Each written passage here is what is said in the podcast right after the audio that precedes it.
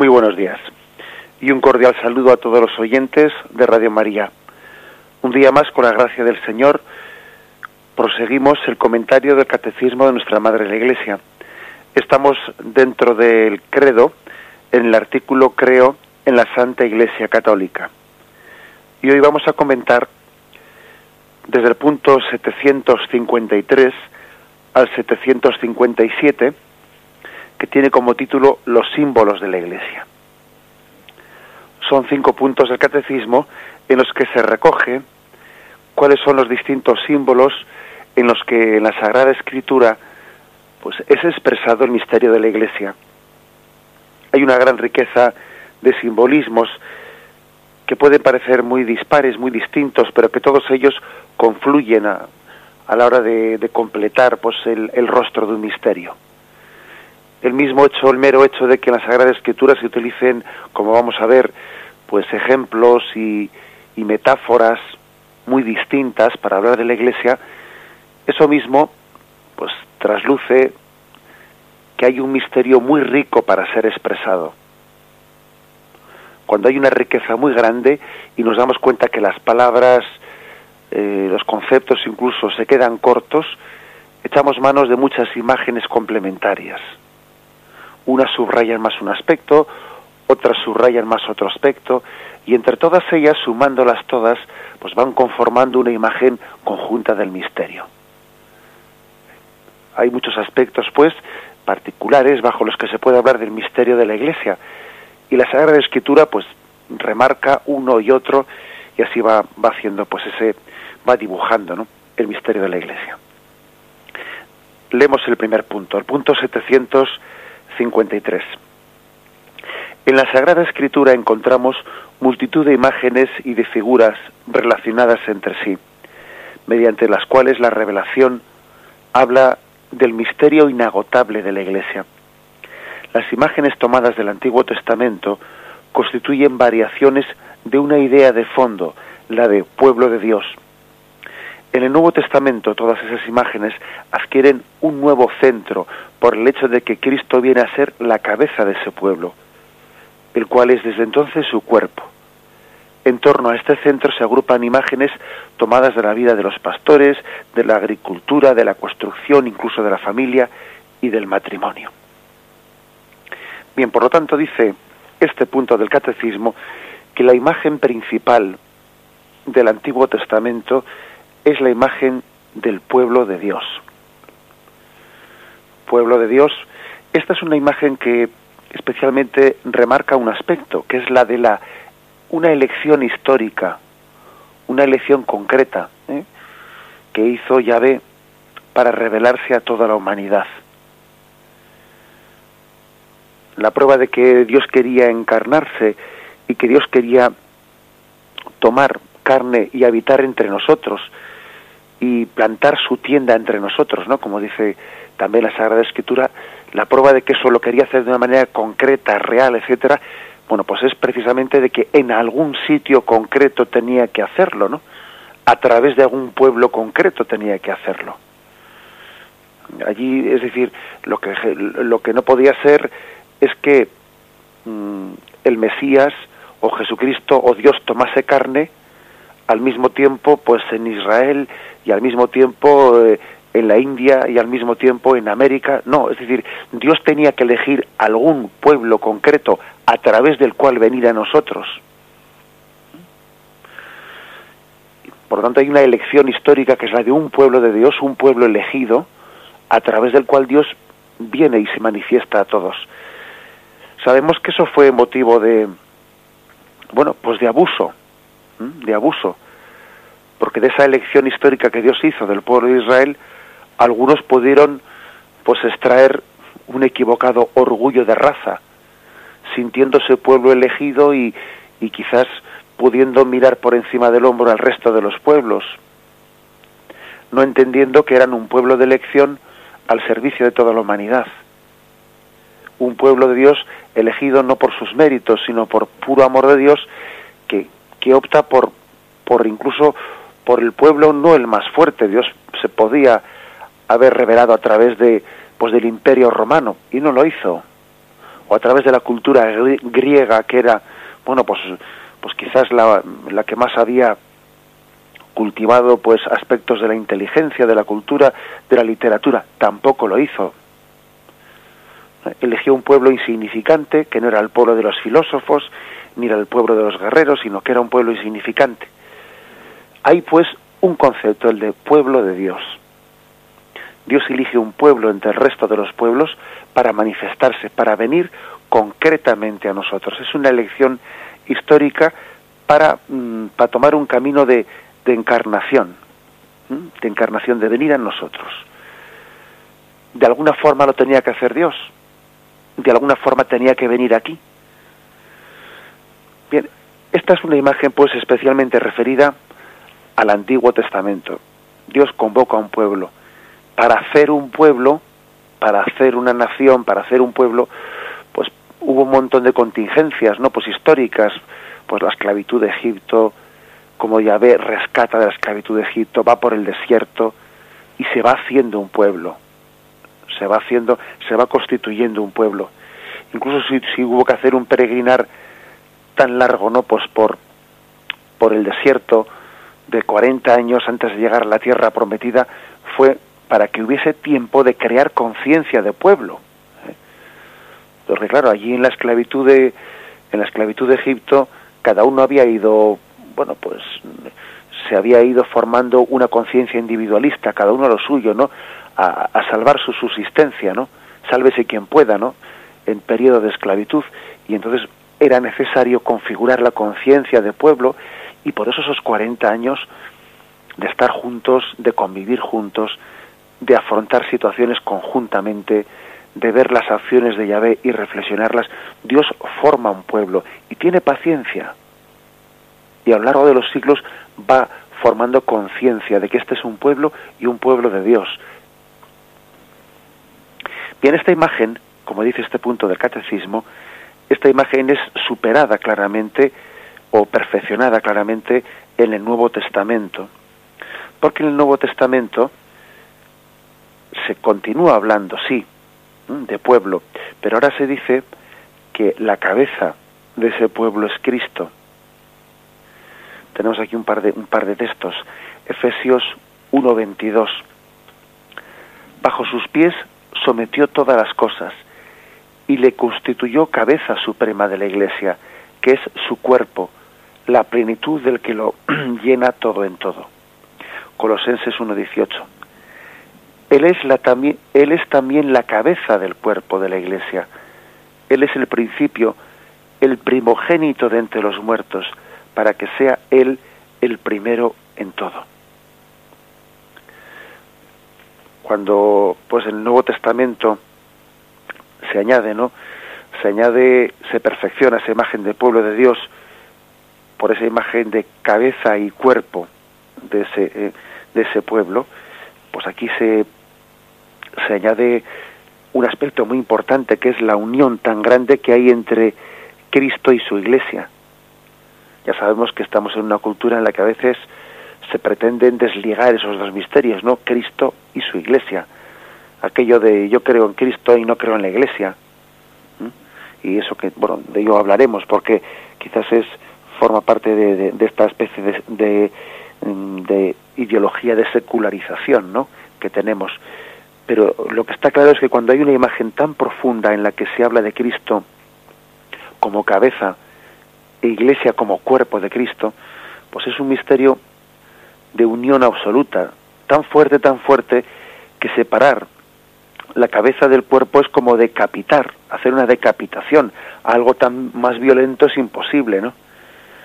Si a, este, a esta iglesia la despojamos de Cristo, la decapitamos. Si a Cristo le despojamos de su iglesia, bueno, pues precisamente le dejamos sin miembros. Le dejamos pues sin la capacidad de, de expresar toda su riqueza a través de las manos que él mismo ha querido formar, ¿no? a través del cuerpo que él mismo ha querido hacer como expresión y sacramento de su riqueza. La imagen pues de la cabeza y del cuerpo pues es una imagen que subraya al máximo pues el misterio de unión y de inserción de Cristo en su iglesia. no es que Cristo fundase la iglesia, es que Cristo está en ella y es porque una, la cabeza forma parte del cuerpo, de la persona. Bien, por lo tanto, este es el, estos son los, el aspecto que se subraya principalmente en este punto. Aquí se cita la Lumen Gentium en el, en el capítulo 9, que es la constitución dogmática sobre la Iglesia, de la cual eh, se cita toda entera, pero voy a leer yo dos párrafos que quizás sean los que más hacen referencia a este aspecto de, como de pueblo de Dios. Dice aquí, en todo tiempo y en todo pueblo son adeptos a Dios los que practican la justicia, los que obran conforme conciencia. Quiso Dios, sin embargo, santificar y salvar a los hombres no individualmente y aislados entre sí, sino constituirlos en un pueblo que le conocieran en la verdad y les sirvieran santamente. Eligió como pueblo suyo al pueblo de Israel, con quien estableció una alianza, y a quien instruyó gradualmente, manifestándose a sí mismo y sus divinos designios a través de su historia. Pero todo esto lo realizó como preparación y figura de la nueva alianza, perfecta que había de efectuarse en Cristo. Bien, ¿qué, qué, subrayaría especialmente de este, de este texto del Concilio Vaticano II que cita este punto del catecismo? Pues que Dios ha querido salvar al hombre no individualmente y aislado entre sí. Es verdad que, que Dios dará su gracia a quien obre conforme a justicia en su conciencia. Pero eso no quiere decir, ¿eh? eso no quiere decir que Dios quiera que la forma ordinaria de dar su salvación sea pues ese, esa especie de individualismo que cada uno en su conciencia verá o tiene que discernir el bien y el mal de una manera aislada. No, sino que Dios ha querido formar un pueblo y que y Dios tiene un estilo comunitario. Y si uno se fija en la Sagrada Escritura, desde luego de ella una cosa que saca, pero en conjunto, no en una imagen concreta, es que Dios tiene un estilo comunitario. Desde luego, la forma, la pedagogía de Dios choca mucho con esta tendencia que tenemos hoy en día a ir por libre, a esto de ser autodidactas, ¿eh? a tener, a pretender tener con Dios una relación así individual y que parece que los demás nos molestan en nuestra relación con Dios. Dios tiene un estilo comunitario y tenemos que purificar mucho nuestro individualismo, una tendencia tan grande que tenemos al individualismo en nuestra cultura ¿eh? pues occidental, ¿no? Tenemos que purificarlo mucho para pues para poder recibir la revelación de Dios. De lo contrario no entenderemos muchas cosas de la Sagrada Escritura si no purificamos este individualismo que tenemos. Así pues, repito esta frase, quiso Dios santificar y salvar a los hombres no individualmente y aislados entre sí, sino constituirlos en un pueblo. Vamos, por lo tanto, a, meditar en este aspecto, a meditar pensando en cómo Dios, bueno, que nosotros no somos quien para, para juzgar a Dios y juzgar sus razones, pero Dios ha juzgado más conveniente, más adecuado para revelarse, hacerlo a través de un pueblo que no teniendo una especie de mera relación directa con las conciencias. ¿Mm? En esta cultura nuestra, pues parecería que nosotros, eh, que, que esta cultura secularista hubiese, secularizada, hubiese preferido que Dios hubiese tenido una especie de contacto directo con todas las conciencias, ¿no? sin que entre ellas tenga que haber ninguna dimensión de comunitaria. Pues no es así. Dios ha querido formar un pueblo entre nosotros y que la revelación, la revelación no pues se, se encauce por ese camino preservándonos yo diría de muchos peligros de subjetivismo porque cuando uno reduce la relación a Dios al interior de su conciencia, a lo que le dice su conciencia, pues está a merced de muchos peligros de subjetivismo y al final hacerse un Dios a su medida. Porque claro, si Dios queda reducido únicamente a lo que en mi conciencia yo entiendo que Él me dice, pues bueno, todos nos conocemos, ¿no? Todos nos conocemos y sabemos que a veces hacemos de la conciencia, pues hacemos un cajón desastre en el que cada uno hace de su capa un sayo. Insistamos pues en esto y meditémoslo brevemente. Dios no ha querido eh, salvarnos individualmente. Somos pueblo de Dios. Cristo ha sido constituido cabeza de este pueblo de Dios. Lo meditamos.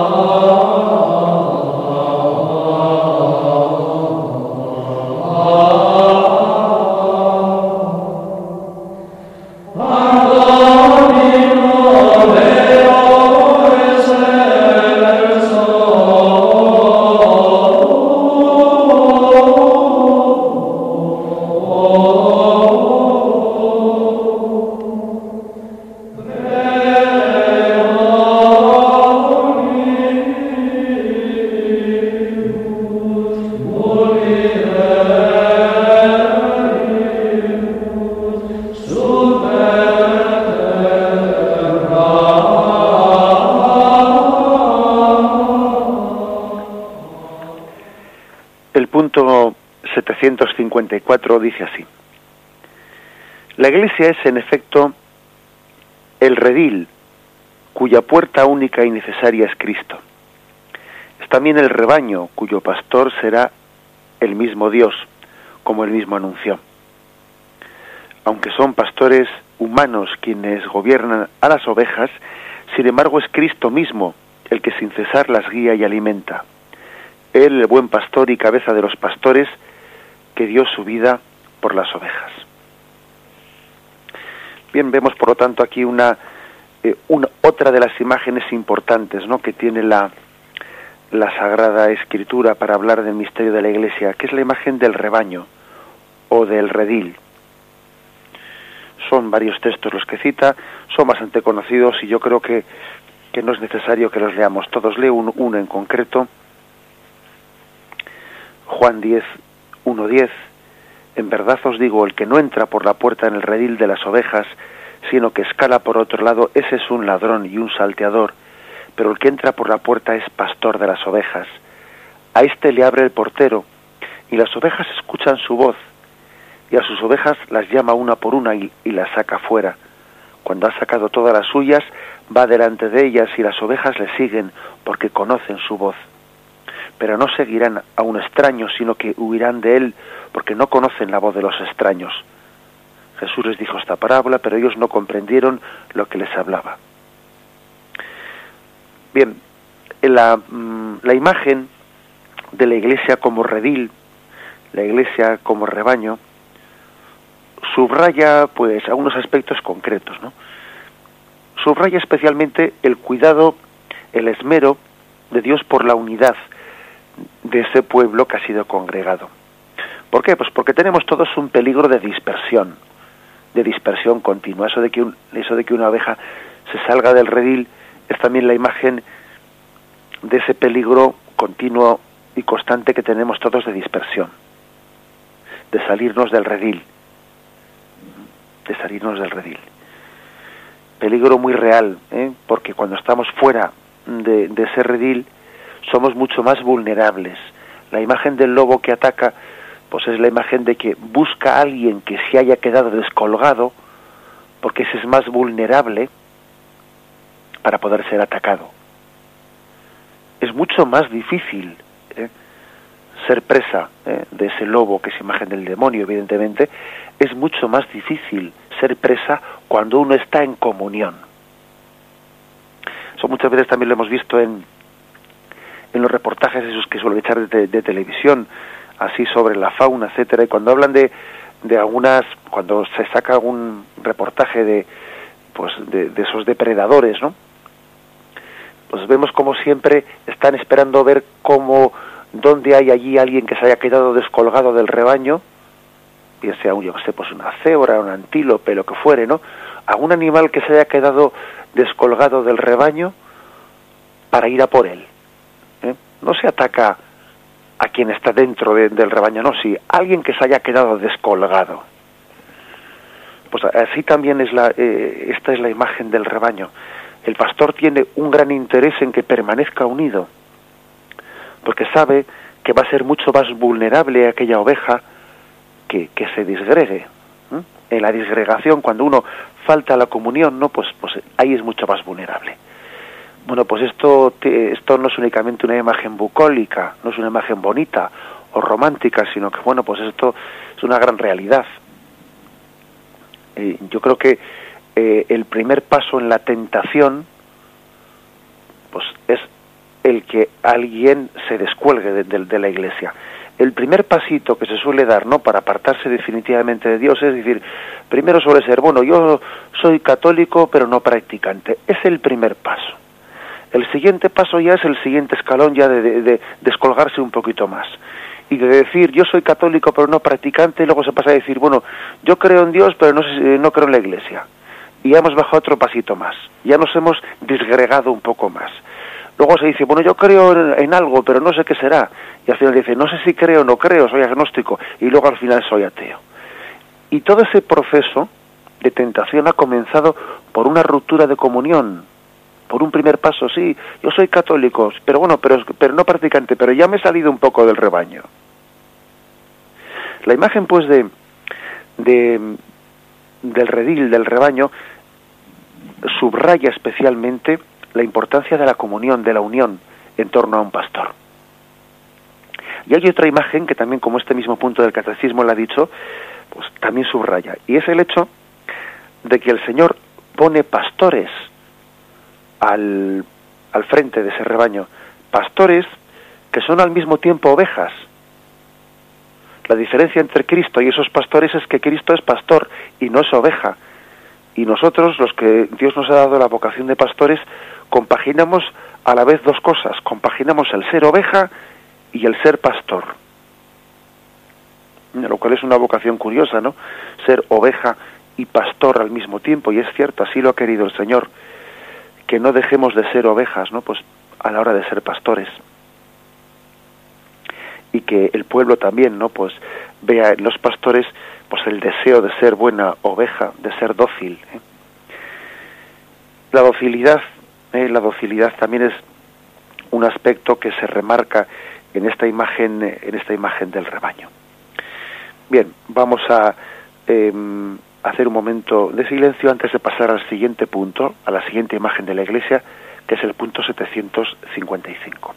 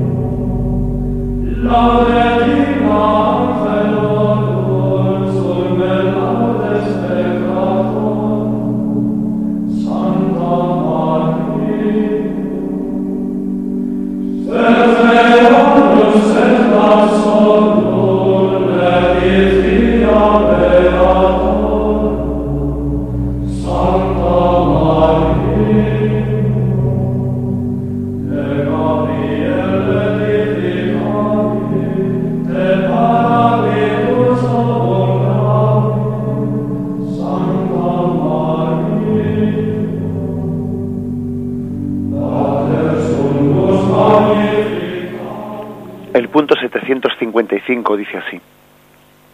La iglesia es labranza o campo de Dios. En este campo crece el antiguo olivo cuya raíz santa fueron los patriarcas y en el que tuvo y tendrá lugar la reconciliación de los judíos y de los gentiles. El labrador del cielo la plantó como viña selecta. La verdadera vid es Cristo, que da vida y fecundidad a los sarmientos, es decir, a nosotros, que permanecemos en él por medio de la Iglesia y que sin Él no podemos hacer nada. Bien, es esta una imagen, la imagen de la Iglesia como labranza, como campo de Dios, que así como la anterior imagen, la imagen del redil, subrayaba mucho la, la unión entre nosotros, la importancia de, de, de, estar unidos y no ir por libre, esta imagen de la, de la Iglesia como, como campo de Dios, como labranza, subraya mucho la unión con la raíz nuestra. La planta tiene que estar unida con la raíz. Cristo es la vid. Nosotros somos los sarmientos. Crecemos recibiendo la vida, la savia desde la raíz. Crecemos pues en base a esa gracia, a esa gracia que, que recibimos de Cristo porque permanecemos injertados en Él. Y el pecado consiste en quebrantar, eh, como cuando a una rama se le quiebra la rama de, del árbol. Se el pecado consiste en quebrantarnos, en apartarnos de Cristo. Esta es una imagen que subraya mucho la fertilidad. Unidos a la vid damos fruto porque es la gracia de Cristo la que nos hace fecundos, la que nos hace fértiles. Una imagen que, como aquí mismo el catecismo hace referencia, nos recuerda que sin mí, dice Jesús, no podéis hacer nada. No somos nada sin la gracia de Cristo. No somos nada si nos apartamos, ¿no? Si nos quebramos de, de, de ese tronco en el que estamos injertados. Sin mí no podéis hacer nada. Es una, una expresión clave ¿no? en la espiritualidad cristiana. Nada somos sin la gracia de Dios, nada somos apartados de Dios, pues nada somos si no construimos en Cristo. Si construimos por nuestra cuenta, si pretendemos no hacer nuestro chiringuito aparte, no pues eh, estamos abocados al fracaso, porque son esfuerzos humanos que no están fecundados por la gracia de Dios. ¿Mm? Es una un aspecto muy importante. Ya no se trata únicamente ya de la comunión entre nosotros, sino de la comunión con Cristo, de recibir de Él la vida. Nada somos sin la gracia de Dios. Bien, aquí se, se subrayan algunos textos concretos. Voy a leer un, un par de ellos. Un texto que además es bastante desconocido, yo creo, para nosotros, es el de Romanos 11, 13, 26. Y en él se habla de cómo mm, pues en el pueblo judío el fruto del rechazo ¿no? que el pueblo de una parte importante del pueblo judío había hecho de Jesucristo no reconociendo en él al Mesías habla de ellos como, como ramas desgajadas ellos han, eh, si han sido ramas desgajadas de ese tronco porque no han aceptado a Jesucristo, a nosotros se nos habla como de que hemos sido injertados en ese árbol, pero, pero se nos llama la atención cuidado en que no ahora nos, no, nos ensoberbezcamos, ¿no? Que no caigamos en el pecado de orgullo, de soberbia. Fijaros, leo uno de los versículos de ese texto de Romanos 11. Que si algunas ramas fueron desgajadas, mientras tú, olivo silvestre, nosotros somos los olivos silvestres, ¿eh? los gentiles, los que éramos parte de otros pueblos aparte del pueblo judío, que si algunas ramas fueron desgajadas mientras tú, olivo silvestre, fuiste injertado entre ellas, hecho partícipe con ellas de la raíz y de la savia del olivo, no te engrías contra las ramas. Y si te engríes, sábete que no eres tú quien sostiene la raíz, sino la raíz que te sostiene a ti. Pero dirás, las ramas fueron desgajadas para que yo fuera injertado. Muy bien, por su incredulidad fueron desgajadas, mientras tú por la fe te mantienes. No te engrías, más bien teme, que si Dios no perdonó a las ramas naturales, no sea que tampoco a ti te perdone. Eh, fijaros qué imagen de San Pablo en la carta a los romanos en las que habla de pues de, del pueblo judío como las ramas naturales y nosotros como los injertos en ese árbol. Es un misterio, ¿no? Pues que los que estaban llamados a ser las ramas naturales pues fuesen desgajados por, por el rechazo de Jesucristo y que nosotros hayamos pasado a ser pues uno como cual si ramas naturales fuésemos a ser injertados en ese tronco y nos previene, ojo, no te engrías de eso, no te ensorbezcas, que eso también es un regalo de Dios. Fíjate que aquellos que se engrieron por ser el pueblo elegido, pues cometieron un pecado, ahora no cometas tú el mismo. Otro texto, ¿no? En el que se habla de este mismo misterio, pues es eh, Isaías 5, 1, 7, el que habla de, esa parábola de la viña. De esa parábola luego Jesús toma, toma también la parábola ¿no? De, del viñador. Isaías 5, 1, 7 dice así. Voy a cantar a mi amigo la canción de su amor por su viña. Una viña tenía mi amigo en un fértil otero, la cavó y despedregó, y la plantó de cepa exquisita, edificó una torre en medio de ella, y además excavó en ella un lagar, y esperó que diese uvas, pero dio agraces. Ahora pues, habitantes de Jerusalén y hombres de Judá, venid a juzgar entre mi viña y yo. ¿Qué más puedo hacer yo por mi viña que no haya hecho? Yo esperaba que diese uvas, porque ha dado agrazones. Ahora pues, voy a haceros saber lo que hago yo a mi viña, quitar su seto, y será quemada, desportillar su cerca y será pisoteada. Haré de ella un erial que ni se pone ni se escarce, ni se escarde, que ni se pode ni se escarde. Crecerá la zarza y el espino, y a las nubes prohibiré llover sobre ella. Pues bien, viña de Yahvé. Vosotros sois la casa de Israel, y los hombres de Judá son su plantío. Esperaba de ellos justicia y hay iniquidad, honradez y hay alaridos.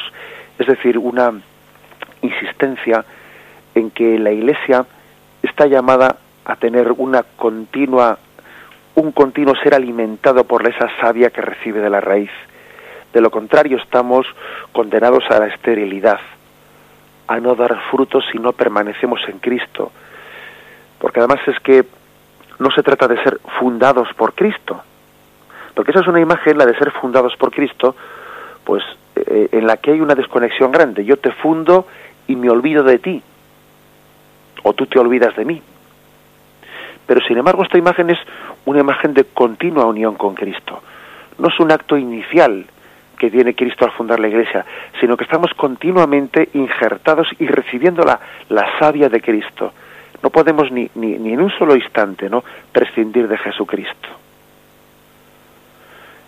Vamos pues a meditar brevemente en esta imagen y continuaremos en el punto 756. Amém.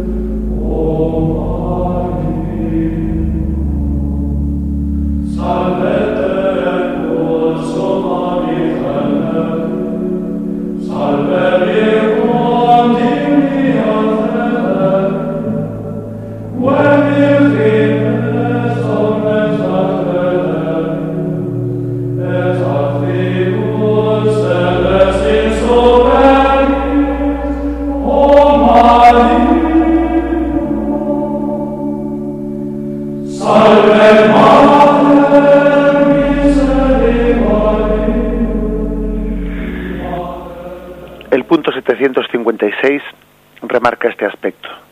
También muchas veces a la Iglesia se la llama construcción de Dios. El Señor mismo se comparó a la piedra que desecharon los constructores, pero que se ha convertido en piedra angular. Los apóstoles construyen la Iglesia sobre este fundamento que le da solidez y cohesión. Esta construcción recibe diversos nombres, casa de Dios, en la que habita su familia, habitación de Dios en el Espíritu, tienda de Dios con los hombres y sobre todo templo santo. Representados los templos de piedra, los padres cantan sus alabanzas y la liturgia con razón lo compara a la ciudad santa, la nueva Jerusalén. En ella, en efecto, nosotros como piedras vivas entramos en su construcción en este mundo. San Juan ve en el mundo renovado bajar del cielo de junto a Dios esta ciudad santa arreglada como una esposa embellecida para su esposo. Bien, por lo tanto, mm, este, esta nueva imagen, ¿no? complementaria con las anteriores, la iglesia como templo de Dios, construcción de Dios, una, mm, una imagen que sobre todo subraya el aspecto, el aspecto de que em, la iglesia está habitada por Dios. Es un lugar en el que em, nosotros percibimos su presencia. La imagen, el templo, es un lugar como consagrado, especialmente em, consagrado por Dios para hacer de él un lugar de encuentro con los hombres. No quiere decir que Dios no esté presente en todo en todas partes, porque es cierto que Dios a Dios le encontramos en todos los lugares, ningún lugar es capaz de contener toda la presencia de Dios, eso es cierto, pero Dios también ha querido tener lugares especiales en los que revele su presencia. Y la imagen del templo de Dios ¿eh? subraya ese aspecto. Otro aspecto que subraya es el de eh, en la medida en que Cristo es la piedra angular de ese templo, pues eh, el hecho de que todas las vocaciones dentro de la Iglesia somos piedras vivas se complementan en esa eh, fundamentadas y construidas sobre esa piedra angular. En la Iglesia tenemos carismas distintos, vocaciones distintas que se complementan. Todos necesitamos de todos, ¿no? Y estamos llamados a ser piedras vivas en la construcción de un templo. esta es una, una imagen que subraya la importancia de, bueno, pues de desarrollar las distintas, los distintos carismas y vocaciones dentro de la Iglesia. Carismas y vocaciones, pues de los que Dios ha querido servirse. Todos ellos, todos ellos, pues fundamentados en la piedra angular. Que sabéis que esa piedra angular es la imagen de, pues de, de, de todos los nervios los nervios de una construcción que se apoyan en la misma piedra. Pero hay una, una imagen de, complementariedad. Vamos a leer un par de textos a este respecto. Bueno, uno de los más conocidos, Mateo 21, 42, es el que dice, ¿no habéis leído nunca en las Escrituras, dice Jesús, la piedra que los constructores desecharon en piedra angular se ha convertido? es el Señor quien lo ha hecho, ha sido un milagro patente. Efesios 2, 19, 22 dice, Así pues ya no sois extraños ni forasteros, sino conciudadanos de los santos y familiares de Dios, edificados sobre el cimiento de los apóstoles y profetas, siendo la piedra angular Cristo mismo, en quien toda la edificación bien trabada se eleva hasta formar un templo santo en el Señor en quien también vosotros estáis siendo juntamente edificados hasta ser morada de Dios en el Espíritu. Fijaros que es un texto que, que en el que habla de que cada uno de nosotros llegamos a ser morada de Dios en el Espíritu. La Iglesia es morada de Dios, templo de Dios, y cada uno de nosotros en la, en la medida en que somos piedras vivas y no piedras muertas, piedras vivas, formamos también a ser formamos también parte de ese templo de Dios. Primera Pedro, capítulo segundo, versículo 5 dice, También vosotros, cual piedras vivas, entrad en la construcción de un edificio espiritual para un sacerdocio santo, para ofrecer sacrificios espirituales aceptos a Dios por mediación de Jesucristo. Después esta imagen, la imagen de la, de la construcción de la iglesia, la imagen de la iglesia como templo de Dios, una imagen que subraya, como hemos dicho, dos aspectos. El de la, la inhabitación de Dios, que en este templo, que lo ha querido hacer como un lugar especial de su morada para que los hombres se encuentren con Dios en ese templo, y también el hecho de que esté formado no por piedras muertas, sino por piedras vivas, que cada uno de nosotros tengamos esa especie de responsabilidad, ¿no? De construir la iglesia, poniendo al servicio de Dios los dones, los carismas que hemos recibido dentro de la vocación concreta que Dios tenga para cada uno de nosotros. Y concluimos con el punto 757. La iglesia, que es llamada también la Jerusalén de arriba y nuestra madre, y se la describe como esposa inmaculada del Cordero Inmaculado, Cristo la amó y se entregó por ella para santificarla, se unió a ella en alianza indisoluble, la alimenta y la cuida sin cesar. Es decir, que la última de las imágenes, la que reserva para último punto, el 757, perdón, es la imagen de la esposa, la amada de Jesucristo. Incluso yo diría que hay varias imágenes aquí. Una es la de la esposa, otra es la de la Jerusalén madre. Fijaros que dice Galatas 4:26. Pero la Jerusalén de arriba es libre, esa es nuestra madre. Apocalipsis 12, 17. Entonces, despechado contra la mujer, se fue a hacer la guerra al resto de sus hijos, los que guardan los mandamientos de Dios y mantienen el testimonio de Jesús. Apocalipsis 19, 7. Alegrémonos y regocijémonos y demos gloria porque han llegado las bodas del Cordero y su esposa se ha embellecido. Apocalipsis 22, 17. El espíritu y la novia dicen ven, y el que lo oiga diga ven. O sea, es decir, que aquí hay por lo menos dos imágenes. La imagen de la Jerusalén madre y la imagen de la iglesia esposa. Como veis, dos, dos imágenes que yo incluso me atrevería a decir que son, pues son casi la cumbre de todas las imágenes, ¿no? de, que en el Antiguo, el Nuevo Testamento, mejor dicho, se están describiendo. La, la iglesia madre y la iglesia esposa. Igual diría en primer lugar, es esposa de Cristo, amada por Él, con amor fiel, tierno y fecundo. Y precisamente porque esa iglesia es amada por Cristo como esposa, pasa a ser iglesia madre primero diríamos iglesia esposa y luego iglesia madre, porque en la medida en que es esposa de Cristo, Él la hace fecunda y engendra hijos. La imagen de la, de la iglesia esposa, pues es, es casi darle a la iglesia como un tilde personal, ¿eh? personal, porque eso de hablar de la iglesia templo o la iglesia redil, bueno, pues no deja de tener una imagen un poco pues despersonalizada, ¿no? Pero aquí se añade algo más, se le pone un rostro personal, un rostro femenino a la iglesia, un rostro femenino y, y desposado, ¿no? Que casi tiene como razón de ser el amar y el ser amado. La iglesia es esposa de Cristo, Él se ha desposado con ella, con un amor fiel, con un amor lleno de ternura, con un amor eh, que, la, que es fecundo. Esta podríamos decir que es una de las cumbres de, la, de todas las imágenes.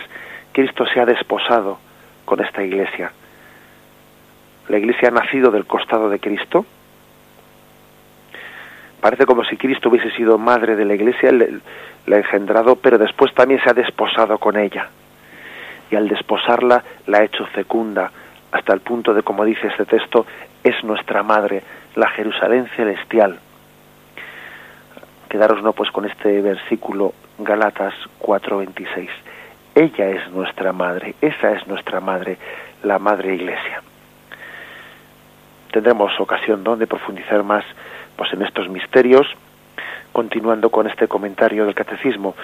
Me quedo únicamente con la reflexión final antes de dar paso a los oyentes, pues de que debemos de de purificar ¿no? todos nuestros eh, conceptos individualistas, como decíamos antes, especialmente en esta cultura urbana en la que estamos, ¿no? en la que llegamos a tener un gran, una vida de anonimato, ¿no? en medio de la masa, en la que curiosamente, precisamente perdidos en las masas, perdemos esa relación de, de pueblo, esa relación estrecha con los demás y vamos cultivando pues una eh, pues una cultura y un carácter y una conciencia individualista, pues todo eso nos puede hacer perder la conciencia de pueblo de Dios y de y de los rasgos comunitarios, ¿no? el estilo comunitario de Dios a la hora de llevar a cabo su salvación. Dios es Padre, Dios ha querido convocar un pueblo y salvarlo por un conducto, por unos caminos pues comunitarios, ¿no? Y ese es el misterio de la Iglesia que tenemos que irnos abriendo, disponiéndonos, purificándonos, pues para poderlo ir entendiendo. Damos paso, como decimos, a, la intervención de los oyentes. Podéis llamar para hacer vuestras preguntas o hacer vuestras aportaciones al teléfono 917 107 700.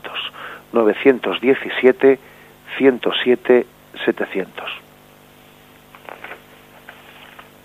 Buenos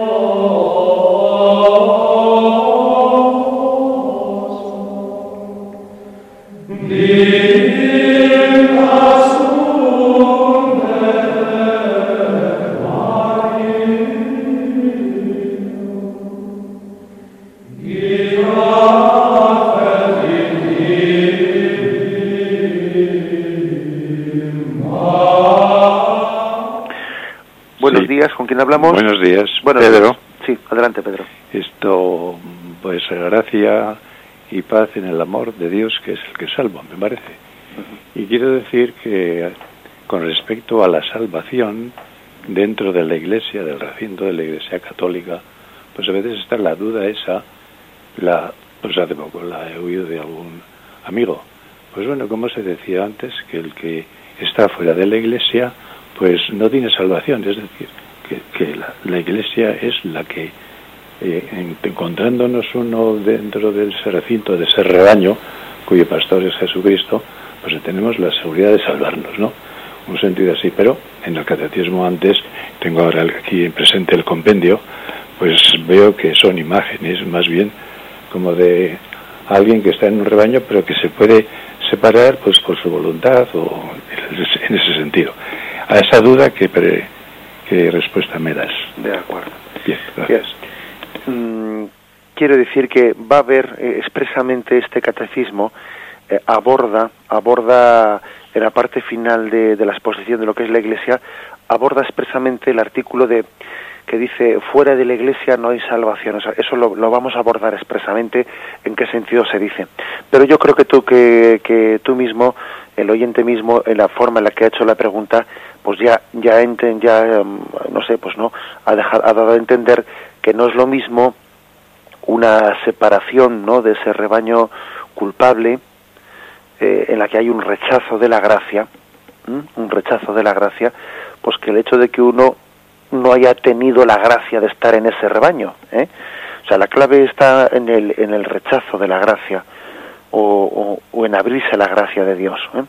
Por lo tanto, uno puede estar fuera de la iglesia porque no ha recibido esa gracia o porque ha rechazado esa gracia. ¿eh? Y son dos situaciones pues, pues muy distintas, ¿no? que como digo pues tendremos ocasión de, profundizar en ello. Adelante, damos paso a un oyente más. Padre, buenos días. Sí, buenos días. Mire, gracias porque nos despertamos todos los días con la palabra de Dios a través de usted. Eh, mi pregunta es un poquito ingenua, pero en fin, quiero preguntarle, como ayer el Evangelio decía que el Espíritu Santo, uno de los símbolos es la paloma, y se apareció en forma de paloma de forma visible. La pregunta mía es, ¿se vio de verdad la paloma ahí? O sea que no es una metáfora, ¿no? la, pregunta es muy sencilla y muy ingenua, pero es lo que le quería preguntar, padre. muchas gracias. muchas gracias. Bien, la pregunta es sencilla, pero yo creo que también la respuesta es sencilla, es decir, no tenemos ninguna eh, ningún motivo para pensar lo contrario. ¿eh? Sencillamente, pues en, en, el Evangelio se nos describe que allí hubo una teofanía, una manifestación de Dios, los cielos fueron abiertos, se vio esa paloma posarse sobre sobre, bueno, o revolotear sobre el Señor y se escuchó una voz no de la paloma, sino la voz del Padre que decía, este es mi Hijo amado. ¿eh? O sea, por lo tanto no hay ninguna razón que nos pueda llevar a, a poner en duda pues, pues que existiese ese signo visible, ¿eh? un signo visible pues de, de, de, una presencia del Espíritu que, que sabemos que, que, no tiene forma humana ni forma visible, sino que ha tomado imagen de la lengua de fuego o la imagen de la paloma o, la imagen también del, del, viento para manifestar pues el ser de, Dios que, y el ser del Espíritu Santo pues que no está sometido a ninguna figura humana. Adelante, damos paso al siguiente, al siguiente oyente. Buenos días. Buenos días, padre. Buenos días. De todo felicitarle por su programa. Y yo quería preguntarle sobre el concepto de pueblo de Dios. Es decir, eh, usted ha aludido a la Constitución dogmática Lumen Gentium del Concilio Vaticano II, pero también hay una declaración que es nuestra estate, en la cual eh, se dice que, eh, bueno, En otras eh, religiones también hay semina verbi, que serían pues eh, presencia, por así decirlo, del Espíritu Santo. Entonces yo no entiendo muy bien este concepto pueblo de Dios, porque yo pienso que el concepto pueblo de Dios tiene que estar en la unidad de la fe. Entonces quería que nos aclarara un poquito este concepto, mm, por así decirlo, nuevo de o nuevo pueblo de Dios. no sé si en contraposición o quizá en paralelo al de mm, eh, la Iglesia como cuerpo místico de Cristo. Solamente eso. Muchas gracias. Bien, muchas gracias a usted también. Bueno, son conceptos complementarios, ¿eh? es decir, cuando cada cuando subrayamos un aspecto de la Iglesia, claro, no no no debemos, claro, estamos subrayando un aspecto y, no lo estamos diciendo todo, ¿eh? y claro, pues siempre existiría el, el peligro de, de bueno pues de que en esa en esa explicación que hemos dado como no lo hemos dicho todo dejemos otras cosas en penumbra. No tiempo habrá de subrayar otras cosas. Pero eh, lo que el oyente ha dicho eh, pues es que también hay otros otros otros momentos no del Concilio Vaticano II en los que se habla también de cómo Dios sembró también sus semillas no las semillas del verbo también existían semillas del verbo eh, fuera de la iglesia, pues en otros pueblos que no fueron el pueblo elegido, incluso en otras religiones. ¿eh? Eh, están las semillas del verbo diseminadas, ¿no? Como si fuesen partes de esa, de, de, esa riqueza de Dios que han quedado diseminadas en toda la humanidad, que al fin y al cabo toda esa humanidad viene de Dios. Bien, pero eso no quita para que en un momento determinado, cuando Dios ha querido manifestarse en su revelación, Dios se haya revelado a través de un pueblo concreto, que fue el pueblo de Israel. Por lo tanto, no es contradictorio decir pues que, que en todas eh, las culturas puede haber semillas de Dios, semillas de Dios, ¿no? Y que Dios haya elegido después un pueblo concreto a, través del cual revelarse. ¿eh? ¿Por qué? Pues porque mm, del hecho de que en las culturas existan semillas concretas, ¿no? Mm, de Dios, de ahí hasta una revelación plena hay un camino, un trecho muy grande. Hay un trecho muy grande, claro, de tener semillas de la verdad a tener una revelación plena de Dios hay un trecho muy grande y una cosa no, no, no quita la otra. ¿eh? Por lo tanto, podemos decir que son dos, dos conceptos que se, eh, que se complementan. ¿eh? Se complementan. De todas maneras, tendremos también ocasión de hablar de la Iglesia como cuerpo místico de Cristo con mucha profusión, porque no, no hemos hecho más que comenzar ahora en el tema de, del artículo de credo en la Iglesia. Adelante, damos paso a un último oyente. Sí, Benito. Mira, quería hoy, eh, bueno, más bien una pregunta es que cuando uno, yo por ejemplo, si no voy a misa los domingos, eh, me dicen que es pecado mortal, ¿no? Entonces yo lo que quisiera saber, para mí mm, prácticamente no es un pecado mortal, porque si soy una persona que va yendo a misa, pues los días laborables, ¿no? Lunes, martes, miércoles, jueves, viernes, y a lo mejor llega un domingo y dice uno, bueno, pues, y, y, y no es que pues no es a propósito, pero dice, bueno, pues estoy haciendo otra cosa y hoy no voy a misa. Eh, deliberadamente, pero está continuamente en la misa. Entonces quería que me aclarara esto porque además yo pienso que si Jesucristo instituyó la Santa Eucaristía en un jueves, precisamente eh, porque el domingo. Y, y, luego ya con esto termino, eh, muchas veces cuando yo estoy en misa, pues orando, se me viene a la imagen, y no sé si esto es bueno o malo, pero muchas veces se me aparece así como Cristo que está saltando, alegre, y que va con los apóstoles gastando la broma y no sé cuánto. Y luego miro a mi alrededor y digo, ostras, pues ya que estamos aquí todos con unas caras de triste y de aburrido impresionante, ¿qué es lo que pasa aquí? Pero aparte solamente eso. Bien, te agradezco tu llamada. Muchas gracias. Bien, pues la verdad es que la, la pregunta que hace el oyente, pues pues eh, está bastante engarzada con bastantes cosas de las que hemos oído, ¿no? Él dice, bueno, pues si yo ya voy a misa un poco cualquier día, etcétera, eh, ¿por qué tengo que ir el domingo? No basta con que vaya el jueves o que vaya, además casi si ir el jueves pues tendría hasta un sentido eh, muy teológico porque allí instituyó Jesús. Sí, pero fijémonos, o sea, también en esa, detrás de esa pregunta, eh, somos deudores, somos deudores estamos un poco contaminados de esa tendencia un poco individualista que yo antes hacía referencia a ella.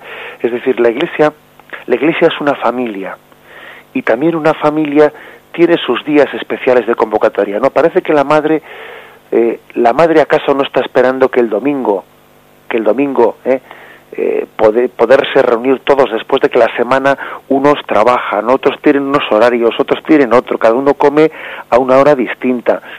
Eh, a veces nuestras casas parecen unas pensiones, ¿no? Y, la madre suspira porque llegue el domingo y la familia puede estar unida toda en torno al altar, en torno, en torno a la mesa.